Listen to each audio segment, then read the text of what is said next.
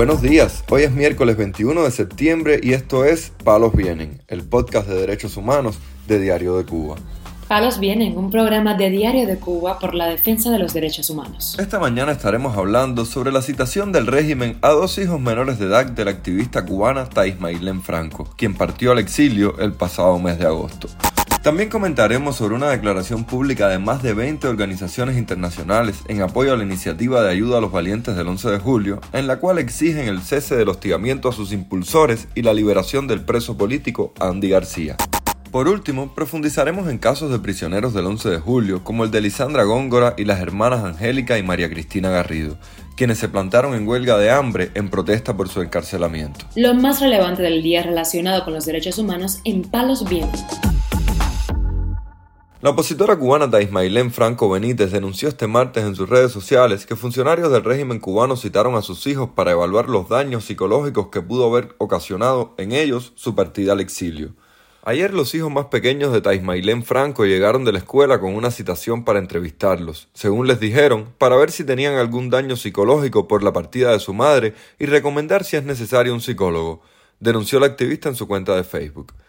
La cita a la que deben acudir los niños de 9 y 10 años de edad tendrá lugar en la mañana del jueves en el Centro Especializado en Servicios Educacionales. Thais es prisionera política, activista por los derechos humanos y exiliada por la dictadura cubana, quien tuviera que irse de la isla el pasado 12 de agosto junto a su hijo mayor por amenazas de volver a prisión y de que su hijo mayor fuera a pasar el servicio militar obligatorio bajo las peores condiciones, Tuvo que irse dejando a sus dos niños más pequeños al cuidado de sus padres porque los recursos no alcanzaron para los cuatro y por las condiciones peligrosas en las que se haría esa travesía, explicó el post. La organización Cubalex denunció este martes 20 de septiembre en Twitter que agentes del régimen cubano realizaron un nuevo allanamiento en la vivienda de Mayelín Rodríguez Prado, alias La Chamaca.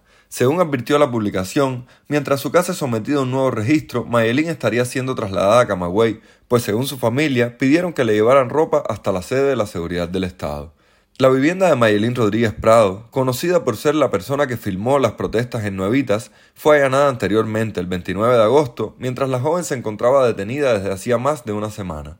El gobierno de Estados Unidos exigió este martes su liberación junto a más de 50 detenidos tras las protestas por los apagones de este verano en Cuba. Pedimos la liberación inmediata de Mayelín Rodríguez, a quien las autoridades han detenido injustamente durante semanas por firmar las protestas en Nuevitas, afirmó la Embajada de Estados Unidos en Cuba en un hilo de Twitter. También exigimos la liberación de los más de 50 manifestantes detenidos por el simple hecho de ejercer su derecho constitucional a la libertad de expresión y de reunión pacífica en las protestas durante los apagones de este verano, agregó la sede diplomática.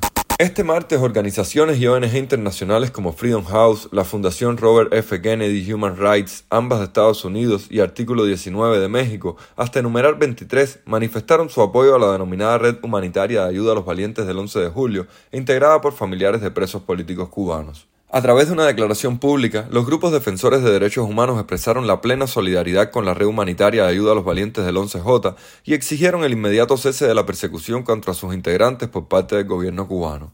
Los colectivos indicaron que el Estado cubano mantiene privadas de libertad a más de mil personas por motivos políticos, la gran mayoría de ellas por participar en las protestas del 11 de julio de 2021, quienes pertenecen a estratos humildes y al momento de su encarcelamiento eran el sostén económico principal de sus familias. La declaración singulariza el caso del joven preso político Andy García Lorenzo. Cuando fue encarcelado, constató las pésimas condiciones y la alimentación paupérrima a la que son sometidos los reclusos y en especial las personas privadas de libertad por motivos políticos en los centros penitenciarios de Cuba. Ello lo motivó a seguir su lucha cívica incluso desde la prisión. Así concibió junto a su familia el proyecto Ayuda a los Valientes del 11 de julio, con el objetivo de contribuir a mejorar mínimamente las condiciones de vida de las personas privadas de libertad por razones políticas y asistir a los familiares de aquellas que se ven impedidas de lograr un sustento mínimo justamente porque sus familiares están en prisión. Palos. Las activistas cubanas María Cristina Garrido, Angélica Garrido y Lisandra Góngora, encarceladas por su participación en las protestas del 11 de julio, anunciaron este martes que dejarán de vestir el uniforme de preso común y comenzarán una huelga de hambre.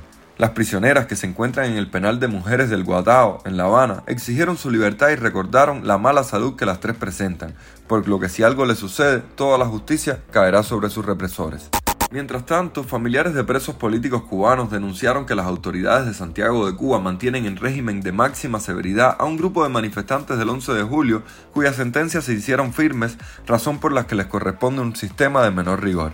Juana Alba Álvarez Elegia, madre de uno de los prisioneros políticos, denunció la situación a Radio Televisión Martí. Ya desde mayo, ya ellos le, aplicaron sentencia y no lo han trasladado porque según ellos dicen que no hay petróleo. Ponen esa justificación van a mandar para la caoba. Esa es una prisión, pero lo sacan a trabajar. La urgencia de que lo pasen para otra prisión es que por lo menos en otra prisión uno lo puede ver, puede llevarle algo los fines de semana que se le tocaría. Ahí ellos no, no, no pueden salir, ellos están encerrados ahí herméticamente. El reglamento del sistema penitenciario estipula que los sancionados primarios hasta ocho años de privación de libertad deben ser recluidos en régimen de mínima severidad, lo que significa un sistema abierto, visitas familiares, y entrega de la comida y artículos de aseo, Java cada 21 días y pabellón conyugal cada 30, entre otros beneficios. En esta situación se encuentra Daniel Fernández Álvarez, hijo de Juana Elba Álvarez Elegia, condenado a 7 años, el pastor Lorenzo Rosales Fajardo, también sentenciado a 7 años, Wilmer Sánchez Mojena, a 6 años, Miner Xaviano Mastache, a 6 años y Jesús Gutiérrez Céspedes, a 7 años. Todos permanecen recluidos en la prisión de máxima seguridad de Boniato. Palos Vienen, un podcast de derechos humanos de Diario de Cuba con la producción y conducción de Mario Luis Reyes. Muchas gracias por acompañarnos este miércoles en Palos Vienen, el podcast de derechos humanos de Diario de Cuba. Pueden escucharnos en DDC Radio, Spotify, Google Podcast, Apple Podcast, Telegram y SoundCloud. Yo soy Mario Luis Reyes, mañana regresamos con más información.